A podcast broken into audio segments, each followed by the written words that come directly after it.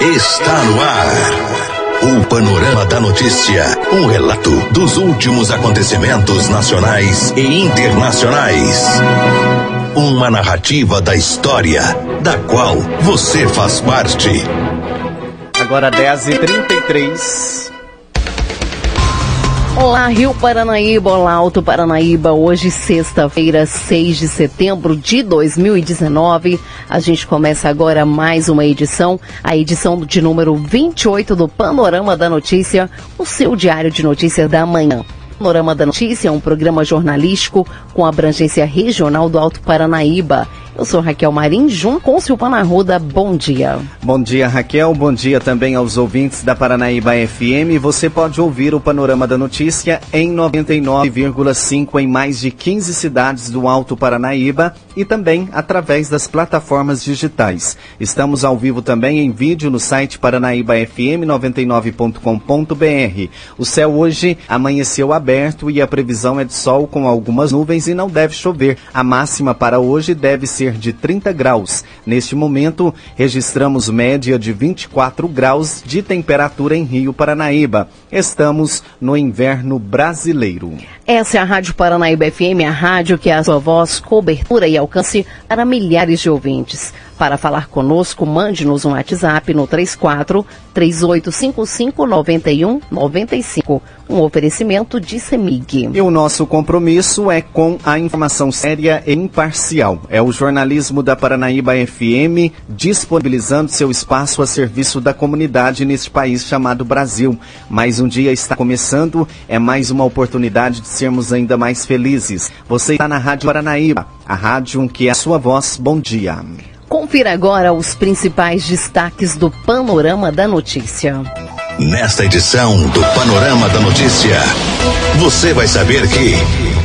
Ex-prefeito de Carmo do Paranaíba e outras três pessoas são presas por crimes de corrupção e lavagem de dinheiro. Polícia realiza operação de prevenção à explosão de caixa eletrônico e instituições financeiras em São Gotardo e Rio Paranaíba. Patos de Minas registra primeiro caso suspeito de sarampo da região. Motorista é preso por tráfico de drogas e embriaguez na MG 235 em São Gotardo. Tudo isso e muito mais aqui no Panorama da Notícia. Agora 10h35. Confira agora no Panorama da Notícia a principal informação desta manhã. O ex-prefeito de Carmo do Paranaíba, Marcos Aurélio Costa Lagares, o Marcão, 46 anos, e outras três pessoas foram presas no início da tarde desta quinta-feira. Todos são acusados de cometerem crimes de corrupção e lavagem de dinheiro. Os mandados foram cumpridos pela Polícia Militar, sendo que os presos foram levados inicialmente para a sede da da Companhia da Polícia Militar, sendo em seguida entregues ao delegado de plantão na Delegacia de Polícia Civil.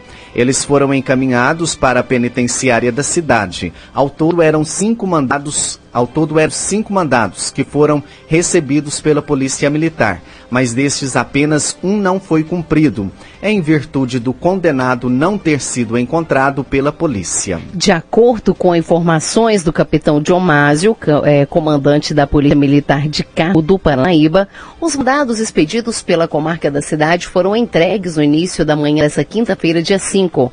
Logo após, teve início a operação que resultou na prisão do ex-prefeito Marcão, o ex-contador do município Gilberto Vieira Braga, 54 anos, o ex-contador da Câmara Municipal Vivaldo Moreira de Deus, 55 anos, e João Batista Fernandes, 61 anos, que é diretor-geral na Câmara Municipal. O outro mandado de prisão é para o ex-vereador João Dias Filho, 69 anos, mas ele não foi localizado pelos militares. Ainda de acordo com o capitão Diomásio, os cinco foram condenados em segunda instância pelos crimes de corrupção ativa e lavagem de dinheiro, sendo que eles devem iniciar o cumprimento da pena, que é de oito anos para cada um, em regime fechado. Diomásio ressalta ainda que todos os presos estiveram ou estão envolvidos com as administrações públicas da cidade. A maioria dos crimes cometidos pelos condenados ocorreu há aproximadamente oito anos atrás. No ano de 2016, quando o então prefeito de Carmo do Paranaíba, Marcos Aurélio Costa Lagares, já havia sido condenado a 10 anos e quatro meses de prisão pelos crimes de lavagem de dinheiro, organização criminosa, corrupção passiva e falsidade ideológica, mas não chegou a ser preso. O ex-prefeito Marcão e os outros presos foram entregues na Delegacia de Polícia Civil em Carmo do Paranaíba. Em seguida, eles foram encaminhados para a penitenciária Nossa Senhora do Carmo para dar início aos cumprimentos das penas.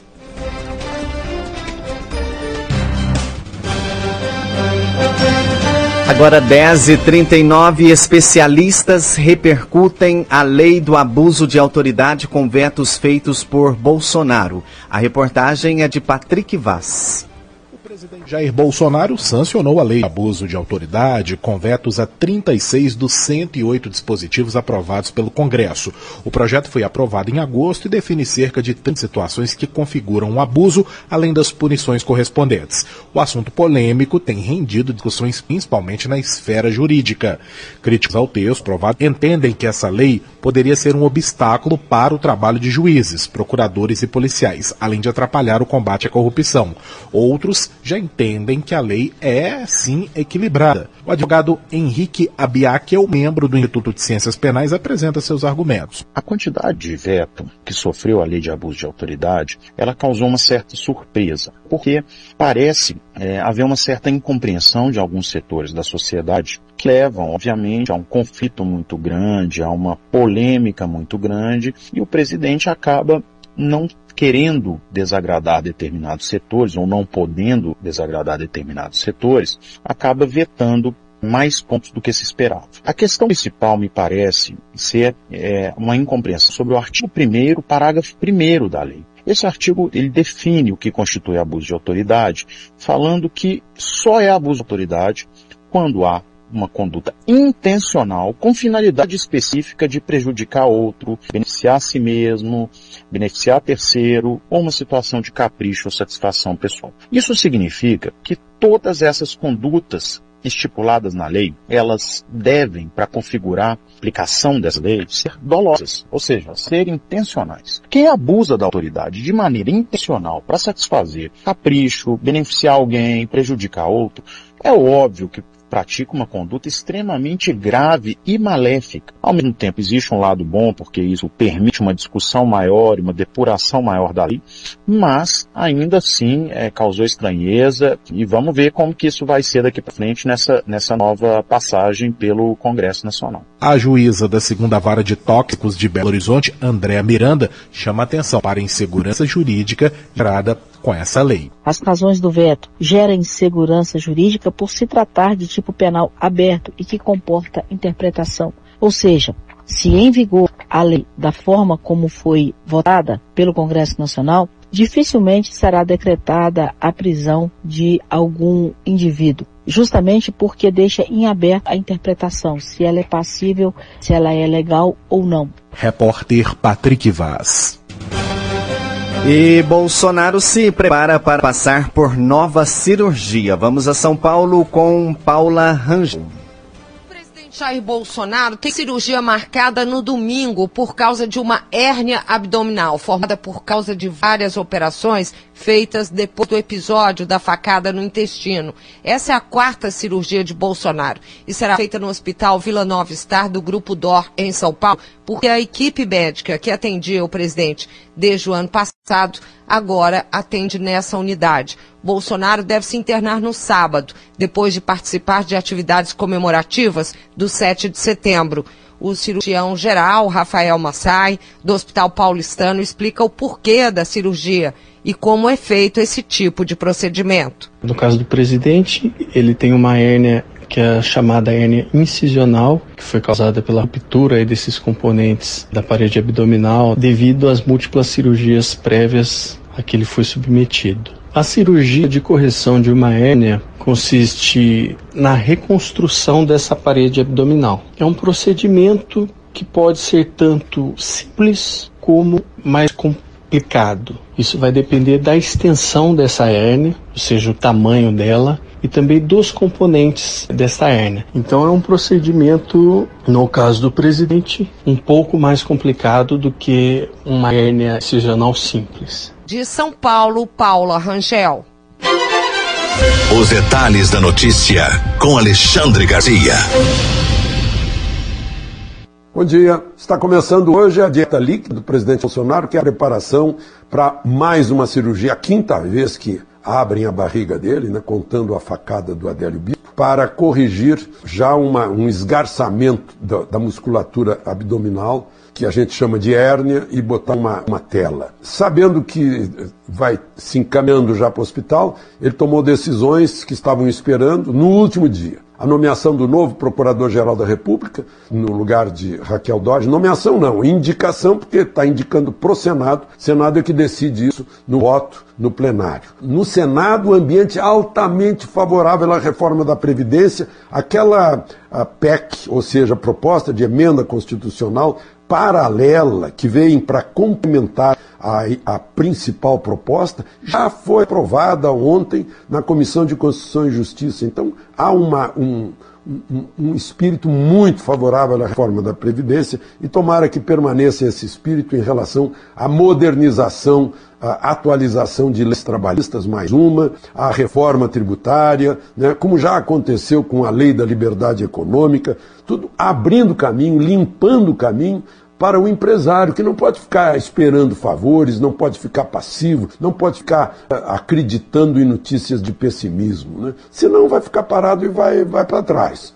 É o que a, acontece que a gente está vendo aí, eu quase não entendo essa, essa retração da indústria durante tanto tempo. E ainda hoje deve ser aí no, na despedida de Bolsonaro assinou uma medida provisória que trata de facilitar a carteirinha estudantil né, que, tem sido, que tem sido uma forma de encher cofre de entidade supostamente estudantil, mas que na verdade são diretórios do PC, do B e do PSOL, os dois partidos de esquerda mais radicais. Por último, aquele fundo da Petrobras usado com as multas lá nos Estados Unidos, que tem que ser aplicado aqui no Brasil, cerca de 2 bilhões e meio. Houve um acordo, um bilhão vai, vai ser aplicado em defesa e proteção da Amazônia e um bilhão e meio na, no ensino brasileiro. Eu aplicaria tudo no ensino básico brasileiro, numa formação de professores e, e, e remuneração de professores.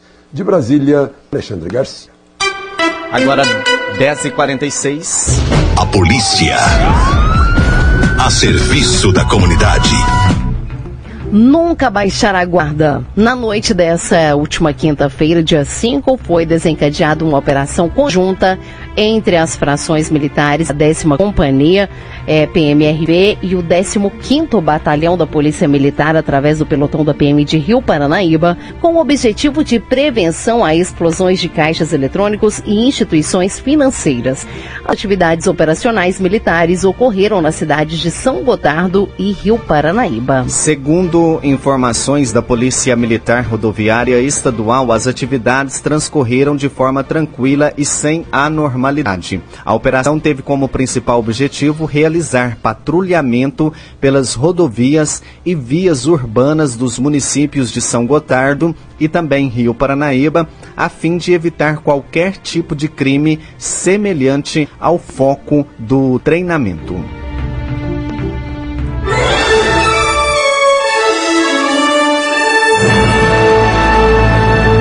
Após um pequeno intervalo, novas notícias. Fatos de Minas registra primeiro caso suspeito de sarampo da região. Paranaíba. Retomamos para que você saiba o que está sendo notícia hoje. Agora 10h50. Polícia. A serviço da comunidade. E durante uma operação policial desencadeada pela Polícia Militar Rodoviária Estadual na MG 235 em São Gotardo, um motorista de 37 anos de idade foi preso ao ser flagrado dispensando drogas na rodovia e também por estar dirigindo sob efeito de álcool. O homem que estava dirigindo um automóvel VW Logos não possui carteira nacional de habilitação. O motorista foi preso em flagrante e encaminhado para a delegacia da Polícia Civil. Segundo informações da Polícia Militar Rodoviária Estadual, durante a realização da operação policial, foi abordado no quilômetro 85 da rodovia MG 235, município de São Gotardo, o automóvel Logos cor vermelha. Os militares é, perceberam que durante a abordagem o condutor do veículo havia arremessado um objeto na rodovia. Após a busca pessoal no motorista, os policiais deslocaram até o local onde o objeto foi arremessado e constataram que se tratava de um invólucro contendo 25 papelotes de cocaína e uma bucha de maconha. Dando seguimento à fiscalização, notou-se também pelos militares que o indivíduo estava com hálito etílico e que no interior do veículo haviam algumas latinhas de cerveja, sendo feito o teste do etilômetro e verificado concentração de álcool que caracteriza a infração de trânsito por dirigir sob a influência de álcool. O condutor não possuía CNH e o veículo não estava licenciado, sendo removido para o depósito credenciado. Ainda, de acordo com a Polícia Militar, foi encontrado com o autor uma caderneta contendo anotações com nomes e valores e algumas cédulas de dinheiro, sendo apreendidas e entregues na delegacia da Polícia Civil. Diante dos fatos, o condutor autor recebeu voz de prisão pelo crime de tráfico de drogas. A ação policial evidencia que a Polícia Militar Rodoviária está comprometida com o objetivo de garantir a sensação de segurança da população através da realização de operações com ostensividade e com foco no combate ao crime e prevenção de acidentes de trânsito. Agora 10 horas 53 minutos. Lei de proteção de dados para usuários de planos de saúde começa a valer no próximo ano. A reportagem é de Alessandra Mendes. Você leu o seu contrato com o plano de saúde antes de assinar? Sabe o que estava previsto em cada uma das cláusulas das páginas? Não? Pois é, muita gente está nessa situação e não sabe. Atualmente, os planos acabam repassando os dados de seus clientes para outras empresas. Não apenas dados como CPF, como também o tipo de doença e tratamento que o paciente faz. Isso permite, por exemplo, que o usuário do plano de saúde receba contatos de laboratórios e farmácias que já sabem previamente que tipo de medicamento a pessoa precisa e pode usar essa informação sem a anuência do paciente. Para evitar que isso aconteça, a Lei de Proteção de Dados prevê que os planos, a partir do ano que vem, só repassem dados de clientes com autorização dos mesmos, como explica a advogada especialista em processo civil, Ana Tereza Vilela. A operadora ela vai ter que ter um cuidado maior no que tange as informações dos beneficiários, no caso, os titulares do direito. Então, para poder fornecer essas informações para um outro prestador ou para uma outra operadora, né, para a rede conveniada, ela vai ter que ter a anuência desse beneficiário, ela vai ter que ter a autorização do titular do, do direito. Hoje, por exemplo, o dado de uma pessoa que tem um plano de saúde pode ser repassado para um laboratório, para uma farmácia, sem que a pessoa fique sabendo? Sim, na verdade, quando a pessoa ela faz adesão ao plano, no caso de um, um, plano comercial, ela vai aderir a um contrato de adesão, então nesse contrato vai ter alguma cláusula que provavelmente vai dispor sobre isso. No caso de um contrato de uma operadora de autogestão, não, vai ser um regulamento próprio. Então a pessoa não tem muita possibilidade de questionar as cláusulas que estão ali naquele regulamento. Hoje, na verdade, a pessoa consegue questionar, mas ela não tem respaldo legal quanto a isso. Hoje, doutora, isso na verdade faz com que, por exemplo, todo o perfil do paciente ele seja traçado, enfim,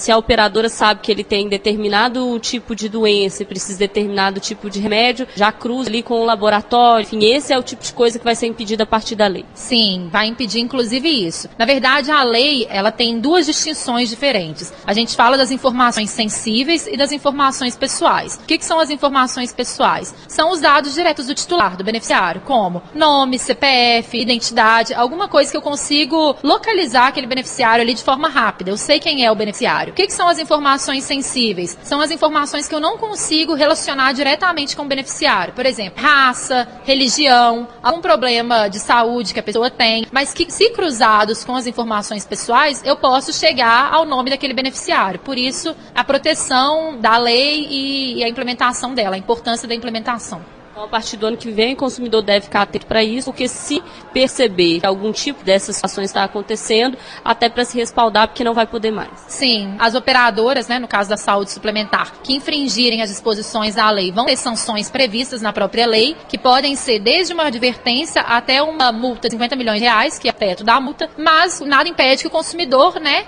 acione o judiciário para poder questionar alguma violação ao direito dele. Agora, vamos ficar atento também, né, doutora, porque essa autorização, essa anuência do usuário, ela pode vir por meio ali, inclusive na hora da adesão. Tem um contrato enorme, com dezenas de cláusulas, a pessoa não leu e acaba autorizando. Sim, a gente sempre fala que é importante ler o que você está assinando ali, né? A gente tem, o brasileiro, ele tem o hábito de não ler os contratos, de não ler os termos de adesão, por isso a gente ressalta a importância de ler o documento. E se a operadora não te der um documento quanto a isso, o consumidor pode, inclusive, exigir da operadora. Ouvimos a advogada especialista em processo civil, Ana Tereza Vilela. Repórter Alessandra Mendes.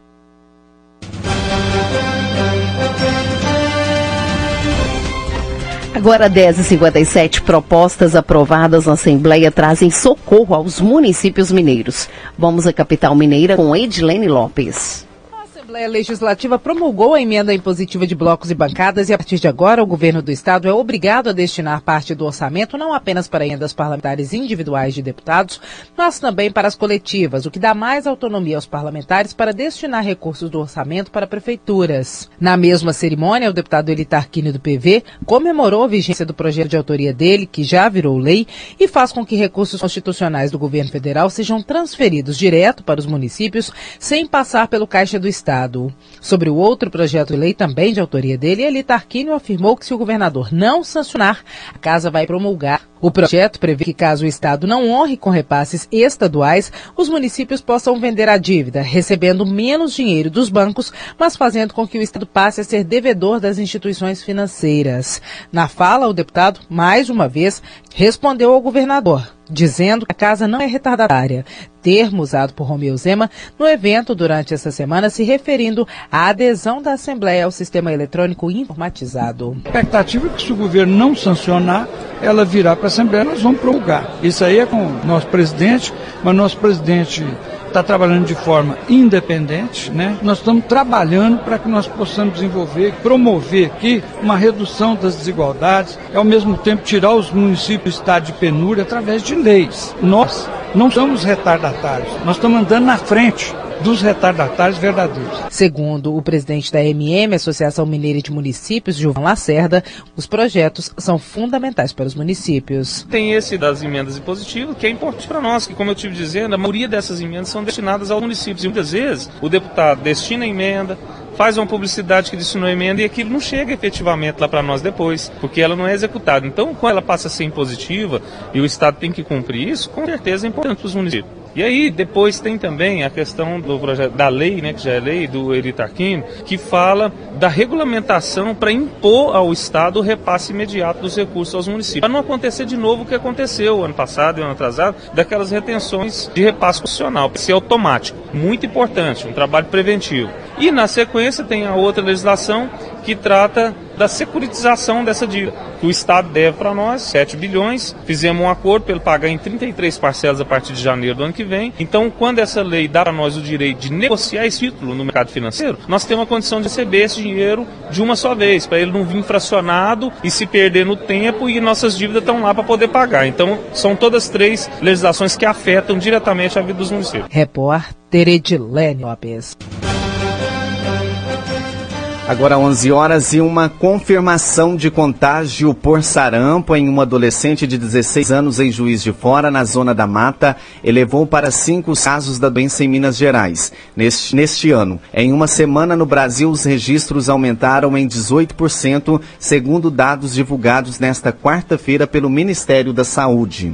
Em Minas Gerais, são pelo menos 78 suspeitas em investigação, sendo que uma delas foi registrada recentemente em Patos de Minas. Segundo a Superintendência Regional de Saúde, trata-se de um caso importado pois o paciente, um adulto do sexo masculino com mais de 30 anos, teria contraído a doença em São Paulo. Neste momento, ele passa por tratamento e realização de exames para confirmação ou descarte da doença. O aumento no número de casos tem encorajado a população a buscar os postos de saúde atrás da imunização. Segundo a gerente de epidemiologia, Elisane Bicalho, desde o início da campanha de vacinação, mais de 5 mil doses foram aplicadas aplicadas na cidade. O foco da vacinação está nas crianças de 6 meses a 11 meses e 29 dias, mas os adultos que não foram imunizados também devem se vacinar todos os postos de saúde da cidade estão oferecendo a tríplice viral. O sarampo é uma doença infecciosa grave causada por um vírus pode ser fatal. Sua transmissão ocorre quando a, a, o doente tosse, fala, espirra ou respira próximo de outras pessoas. Os principais sintomas são febre acompanhada de tosse, irritação nos olhos, coriza e mal-estar intenso. Você caminhou conosco pelo panorama da notícia. O conhecimento dos fatos faz de você um cidadão ativo.